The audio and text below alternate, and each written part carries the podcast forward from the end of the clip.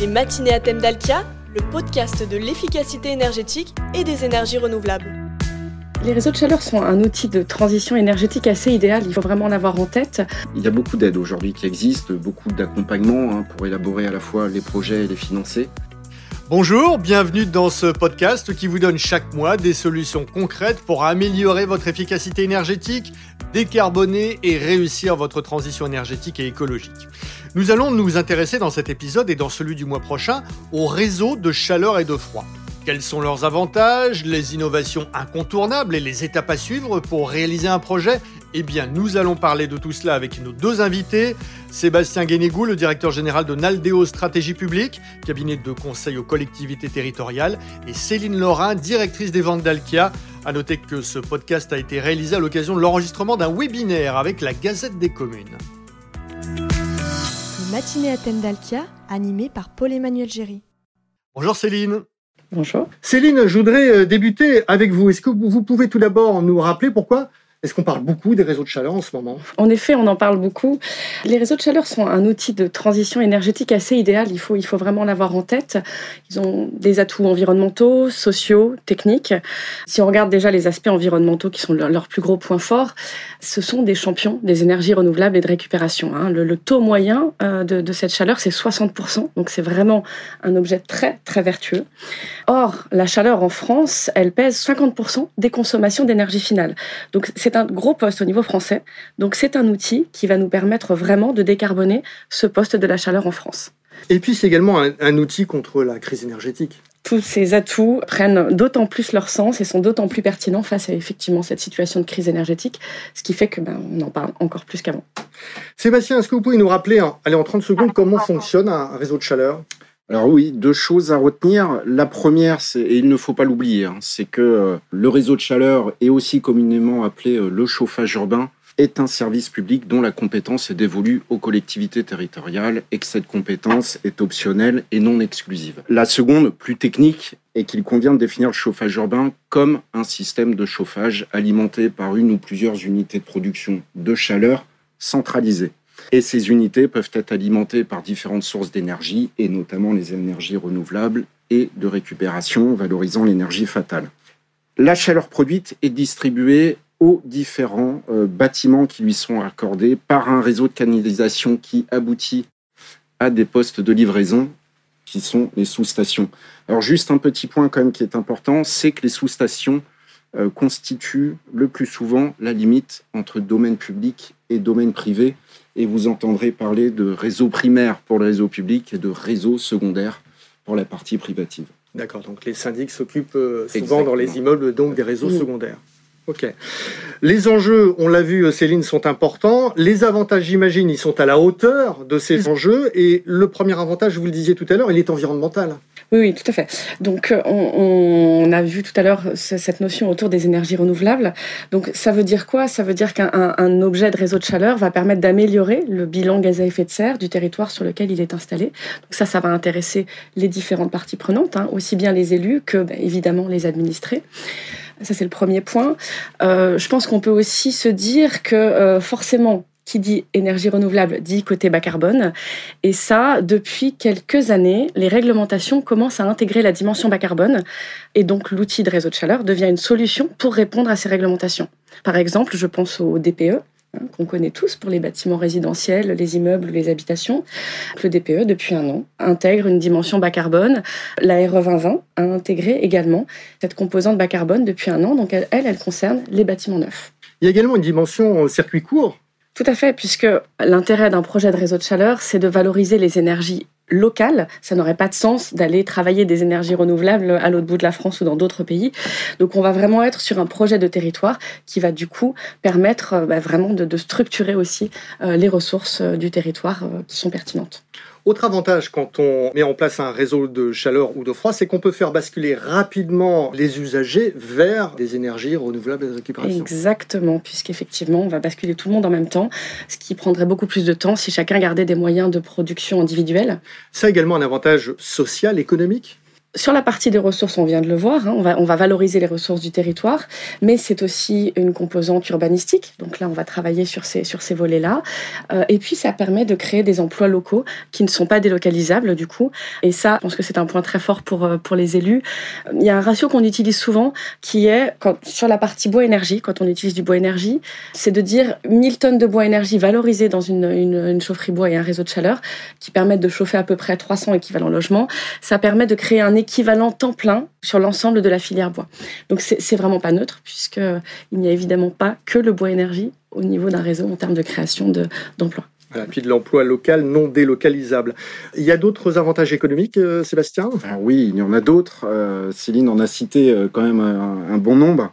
Si on se fixe du point de vue des usagers hein, qui en bénéficient, le réseau de chaleur permet d'offrir des prix compétitifs et plus stable, avec par ailleurs la possibilité euh, de bénéficier d'une TVA à taux réduite pour les réseaux alimentés par des énergies renouvelables et des énergies de récupération.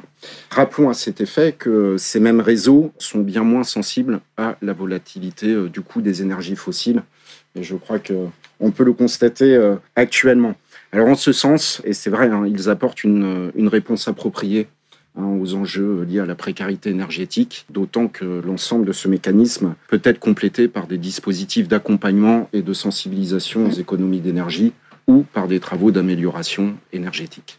Du point de vue des collectivités aussi Alors oui, du point de vue des collectivités, euh, Céline euh, le soulignait tout à l'heure, outre le fait de bénéficier aussi, il faut quand même le rappeler, d'une facture énergétique compétitive et plus stable, parce que les collectivités raccordent aussi euh, leurs bâtiments à ces mêmes réseaux, la mise en place d'un réseau de chauffage urbain permet de contribuer au dynamisme et à l'attractivité de leur territoire. Et ça, c'est un point important parce que l'investissement reste un investissement de proximité, localisé, que l'exploitation génère et contribue hein, par ailleurs à la création d'emplois durables et localisés, voire, et c'est un point important, à la création et au développement euh, de filières d'approvisionnement locales. Il y a également des avantages techniques alors oui, il y a des avantages techniques. Alors citons pour les abonnés euh, le premier avantage, qui est, puisque c'est un service public, la continuité du service, puisque tous les bâtiments euh, raccordés au réseau bénéficient sur toute l'année d'une sécurité et d'une garantie de livraison de chaleur. ça, c'est un point important. Et la deuxième, bah, c'est les économies également sur les charges d'entretien, puisque l'abonné, lui, n'a plus qu'à gérer son système de distribution interne. La fameuse distinction entre réseau primaire et réseau secondaire. Rappelons quand même hein, que le chauffage urbain est d'une intensité capitalistique quand même importante et qu'il est conçu pour une durée de vie plus ou moins longue, avec, enfin, sans baisse et avec des garanties de rendement, surtout dans la durée. Donc ça aussi, c'est un avantage indéniable. Alors, pour les collectivités, Céline le soulignait, c'est un outil qui s'intègre aussi parfaitement à la planification urbaine, mais c'est aussi et surtout un outil qui répond aux enjeux de politique publique énergétique, euh, notamment par une gestion de, leur mixte hein, énergétique euh, centralisé et localisé au niveau des territoires. On parlait de mix énergétique, on parlait d'énergie renouvelable et de récupération. Pour gérer tout ça, j'imagine que, et pour développer tout ça, l'innovation va être très importante pour avoir des réseaux de chaleur performants, Céline. Ah oui, l'innovation, elle doit être, elle doit être partout. Hein. C'est ce qui nous permet aussi d'être, de faire toujours mieux. Il y a de l'innovation technique. Hein. Là, là, vous, vous citiez, on, sent qu'on va sur l'innovation technique, mais, mais il faut penser aussi qu'il y a de l'innovation sur tous les aspects d'un réseau de chaleur, sur la dimension de service auprès des abonnés ou sur la dimension contractuelle autour de tarification, par exemple. Et puis apporter un maximum de transparence. On parle beaucoup de temps réel aussi, hein, pour, par exemple, les abonnés ou, même euh, les autorités délégantes, pour qu'elles sachent où en est le réseau, est-ce qu'il y a des travaux, voilà, plein, plein d'actualités qu'il est important de, de, pouvoir suivre en temps réel et facilement. Après, il y a quand même une dimension d'innovation technique qui est fondamentale. D'abord, on a une dimension importante. Les réseaux de chaleur, on l'a dit tout à l'heure, valorisent des énergies renouvelables et surtout valorisent plusieurs énergies. Donc, l'innovation, elle nous sert aussi à très bien piloter ces réseaux, choisir quelle est la bonne énergie au bon moment pour répondre à, on va dire, une, équation euh, technico-économique hein, du, réseau. Et puis, il y a des innovations aujourd'hui qui sont particulièrement structurantes. C'est celles qui vont concerner la, chaleur, euh, la chaleur fatale. Parce que euh, on n'en a pas encore parlé, mais la chaleur fatale, c'est une énergie renouvelable qui est prioritaire. Elle est partout. On peut parler de chaleur fatale chez les industriels, sur les usines d'incinération, évidemment, dans des, dans des data centers de la production de froid, bref, il y en a partout, et elle n'est pas si facile que ça à valoriser. Or, la priorité, c'est bien de la capter, puisque si on ne la capte pas, elle part aux petits oiseaux. Donc, euh, voilà.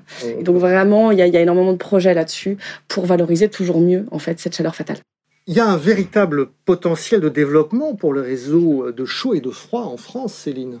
Oui, oui, euh, on, a évoqué leurs atouts, mais effectivement, aujourd'hui, on a un objectif qui a été fixé au moment de la loi de transition énergétique de multiplier par 5 la livraison de chaleur renouvelable par les réseaux d'ici 2030. Ça fait vraiment une, une marche assez importante à, monter, mais qui traduit aussi le, niveau d'ambition aussi de, de l'administration par rapport à ce sujet. Alors après, une fois qu'on a dit ça, on est sur un objectif ambitieux et il faut regarder s'il est atteignable. Euh, on a travaillé avec un certain nombre de parties prenantes au niveau interprofessionnel pour essayer de regarder comment on pouvait vraiment euh, monter cette marche. Et ce qu'on voit, c'est que on a deux axes principaux pour y arriver. Le premier axe, ça va être de travailler sur les villes de taille petite à moyenne qui vont devoir réfléchir à, à mettre en place un réseau de chaleur. Donc elles n'en sont pas encore dotées et l'idée, c'est d'aller leur montrer que c'est possible, on peut concevoir des choses. Et ce fameux projet de territoire hein, dont je parlais tout à l'heure, où on va à chaque fois euh, regarder l'économie circulaire euh, qu'on peut mettre en place euh, localement. Donc ça... Ça, c'est le premier axe. C'est le premier axe et ça, ça devrait permettre de faire un tiers de l'effort qu'il nous reste à faire d'ici 2030. Et c'est quand même pas mal parce que ça veut dire à peu près créer deux réseaux par département par an. C'est beaucoup. Ce qui est assez énorme. C'est beaucoup, mais c'est accessible si toutes les parties prenantes, y compris les aides, etc., euh, les bureaux d'études, les associations de, de conseils, etc., peuvent vraiment être toutes euh, autour de la table. Ça veut dire que le deuxième axe de développement, lui, ça serait travailler sur les réseaux existants. Donc là, on parle densification, extension, il y a, des différences.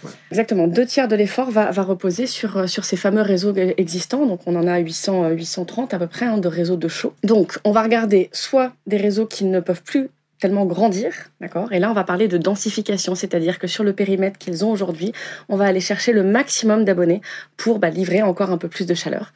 Et puis, on a ce qu'on appelle les extensions, où là, pour le coup, eh ben, on va aller chercher un nouveau quartier, on va créer une nouvelle boucle d'un réseau pour aller, du coup, chercher voilà, encore plus de monde. Et voire même, dans certains cas, dans les zones un peu plus denses, on va aller travailler sur interconnecter des réseaux. Donc là, deux réseaux qui ne sont pas très loin, on les relie, ce qui permet de encore mieux équilibrer les moyens de production et va encore mieux mutualiser tout ce qui a été installé. Donc ça, ce sera deux tiers de l'effort. Les matinées à thème d'Alkia, le podcast de l'efficacité énergétique. Je voudrais maintenant, après qu'on ait passé en revue les avantages de ces réseaux de chaleur et de froid, qu'on évoque maintenant concrètement le montage des projets. Quelles sont les étapes pour monter un réseau de chaleur? Ben, Je me tourne vers vous, Sébastien Guénégou. Alors évidemment, en Aldéo Stratégie Publique, vous êtes très souvent sur des dossiers euh, de montage de réseaux de chaleur. Quelles sont les étapes?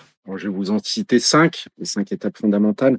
La première, et je pense que c'est la première des étapes clé de voûte hein, du, succès du projet, c'est de réaliser une étude d'opportunité. Cette étude d'opportunité, elle a pour objectif de définir à la fois le périmètre et la contribution aux objectifs qui sont définis par la collectivité et la loi sur la transition énergétique. Alors ça consiste en quoi? Ben, Ça consiste à, recenser euh, l'ensemble des bâtiments les plus énergivores, ou les bâtiments qui sont euh, à date alimentés euh, par des énergies fossiles. C'est également étudier l'évolution du territoire, recenser les besoins du territoire dans son développement, veiller également aux fonciers disponibles, et puis enfin, bien apprécier les ressources locales, qu'elles soient mobilisables ou valorisables. La deuxième étape, bah, c'est d'approfondir la première. Une fois que vous avez fait ça, vous avez euh, un petit peu le panel euh, du savoir, c'est de réaliser une étude de faisabilité. Et cette étude de faisabilité, elle permet de dimensionner précisément le projet, le réseau, les besoins énergétiques, et puis surtout d'en apprécier les enjeux à la fois techniques, financiers et juridique. Donc c'est une étape également clé, clé de voûte de, ce succès.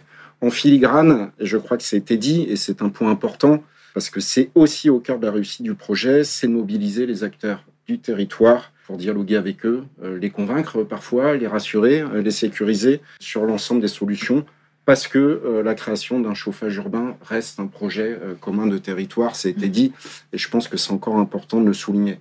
Les deux dernières étapes, elles sont pas des moindres, mais elles sont beaucoup plus classiques. Une fois que vous, vous avez fait cette étude, que vous dites que c'est possible, reste pour les collectivités étudier les modes de gestion, d'accord, les plus adaptés à leurs enjeux. C'est des points importants. Et puis de choisir le scénario qui réponde au mieux à leurs attentes, à leurs objectifs. Et la dernière, bien évidemment, euh, c'est de mettre en œuvre euh, cette décision, hein, le mode de gestion qui a été euh, choisi, mais en recherchant constamment à optimiser et sécuriser le montage financier. Ça, c'est également un point extrêmement important qu'il ne faut pas oublier.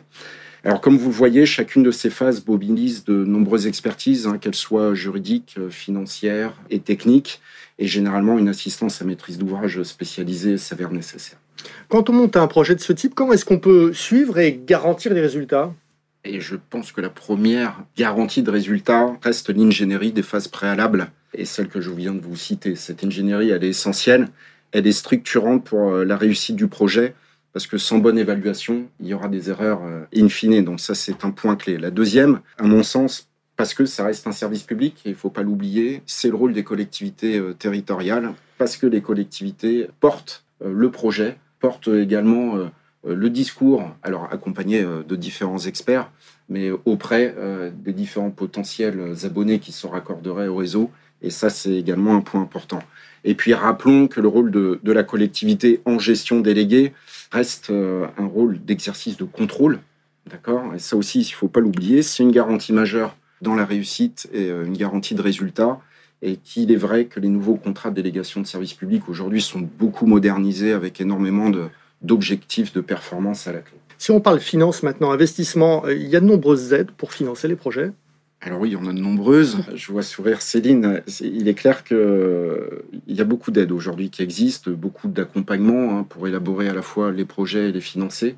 Il est difficile parfois de s'y retrouver, il faut bien l'admettre.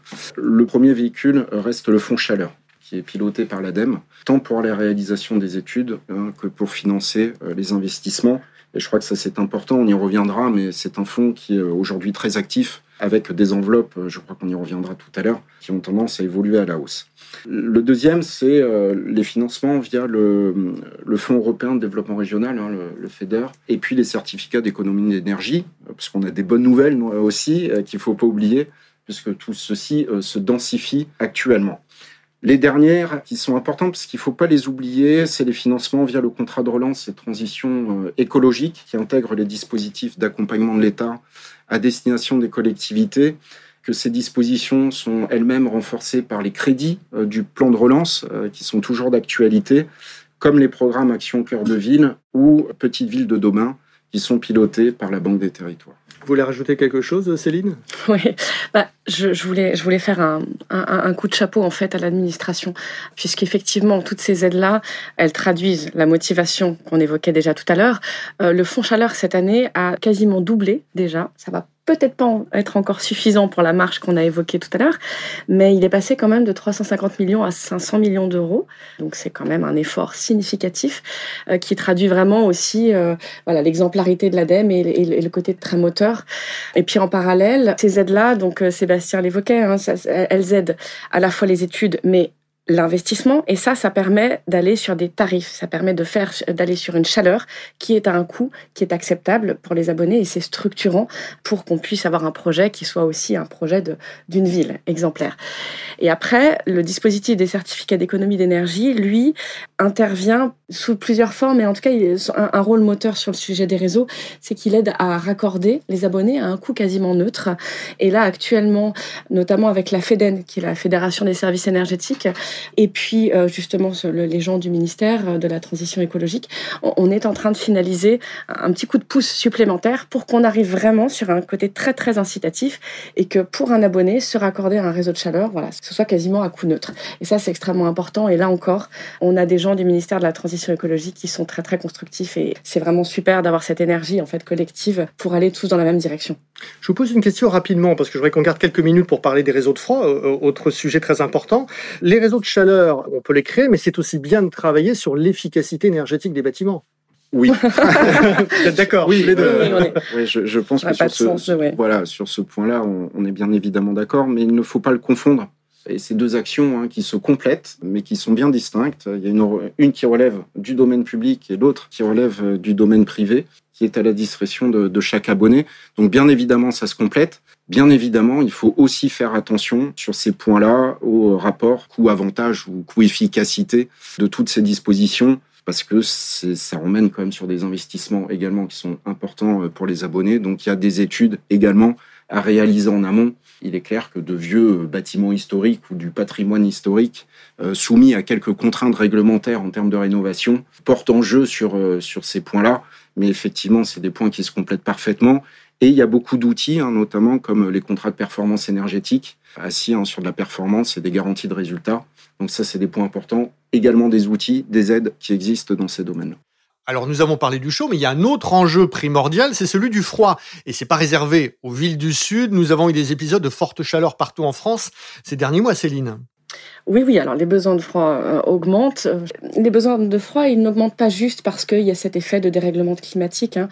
Il y a aussi une vraie demande de froid qui se développe. Les gens veulent de la climatisation de plus en plus. Donc aujourd'hui, on a deux solutions hein, pour produire du froid. Soit on le fait de manière individuelle et mettre des pompes à chaleur et, puis chacun produire son froid de son côté. Sauf que quand on produit du froid, on évacue du chaud. Et si tout le monde se met à faire ça dans les villes, on va, on va créer ce qu'on appelle des, des îlots de chaleur. Et donc c'est encore pire parce que dans ce cas-là, il faudra refroidir l'îlot de chaleur. Donc on est totalement dans un cercle vicieux qu'il faut éviter. Et le réseau de froid, du coup, est une réponse à, ce contexte en fait de, demande de froid qui, est croissante. Alors ça évite les îlots de chaleur. Et puis ils sont très performants d'un point de vue technique et ils sont ultra bas carbone. Et ça, je crois qu'on a compris qu'on aime bien ce côté bas carbone. Un exemple rapide de réseau de froid très efficace et innovant il y en a 32 en France. Hein. Euh, nous, chez Dalkia, on en a, on en a 5 euh, en réseau de froid dédié, puisqu'il y a plusieurs manières aussi d'envisager le froid sur des réseaux. Ce que je voudrais juste dire comme exemple, c'est que je reviens à mon sujet de tout à l'heure, où on parlait de regarder un projet de territoire. Par exemple, sur le réseau de froid de Lyon, qui refroidit le quartier de la Pardieu. Ce qui est intéressant, c'est qu'on a, euh, par exemple, les parkings de la Pardieu qui sont proches de la nappe phréatique. Donc, il faut pomper de l'eau pour justement que les parkings soient, soient, soient secs. Et ben, du coup, on utilise cette eau pour refroidir les groupes froids. Et ça, ça montre vraiment que chaque projet, en fait, se réfléchit aux bornes des ressources du territoire. C'est ça qui est intéressant et passionnant, en fait, hein, sur ces sujets. Sébastien, vous confirmez, les avantages sont nombreux. Oui, euh, surtout d'un point de vue euh, environnemental, puisque vous remplacez des climatiseurs euh, individuels très énergivores par un système de production centralisé. Donc là, il est évident que ces performances-là, elles doivent être soulignées.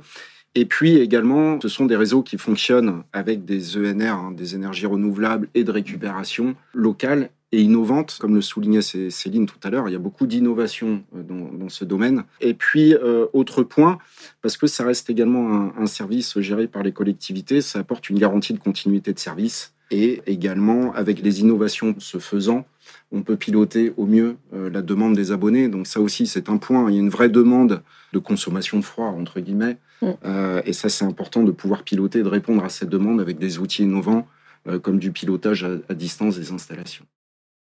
C'est l'heure de conclure ce podcast. Un message à faire passer en 30 secondes Oui, très rapidement, pour les, collectivités qui n'ont pas de réseau aujourd'hui, je pense qu'il ne faut pas craindre de se lancer, de faire au moins les études préalables. D'autant plus qu'elles sont aidées, qu'il y a beaucoup aujourd'hui d'actions pour les mener et les mener à bien.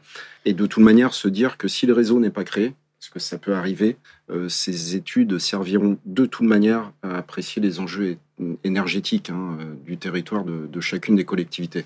Donc, euh, je pense que ça, il faut vraiment y aller. Céline Laurent Pareil, c'est-à-dire que moi, ce que j'ai envie de dire, c'est clairement, hein, aujourd'hui, les planètes, elles sont alignées, elles sont alignées sur tous les volets, euh, que ce soit pour notre planète, mais que ce soit aussi pour euh, les administrés, pour les élus, etc. Donc, euh, il faut concevoir, il faut réfléchir territoire par territoire à, l'histoire qu'on peut écrire, qui ne peut être qu'une une histoire vertueuse et, une aventure passionnante, on le disait, pertinente. C'est la fin de cet épisode. Merci à vous de l'avoir suivi et merci à Sébastien Guénégou, directeur général de Naldeo Stratégie Publique, et à Céline Laurin, directrice des ventes d'Alkia. On se retrouve le mois prochain pour la deuxième partie de ce podcast. Vous découvrirez les retours d'expérience de Bertrand Barrault, le maire d'Issoire dans le Puy-de-Dôme, et puis de Benoît Dijon, le maire de Montargis dans le Loiret. Pour en savoir plus, je vous rappelle que le livre blanc intitulé Décarboner les territoires avec les réseaux de chaleur et de froid est disponible sur le site dalkia.fr. Et puis bien sûr, vous pouvez également contacter directement par email un expert à l'adresse dcm@dalkia.fr. À bientôt.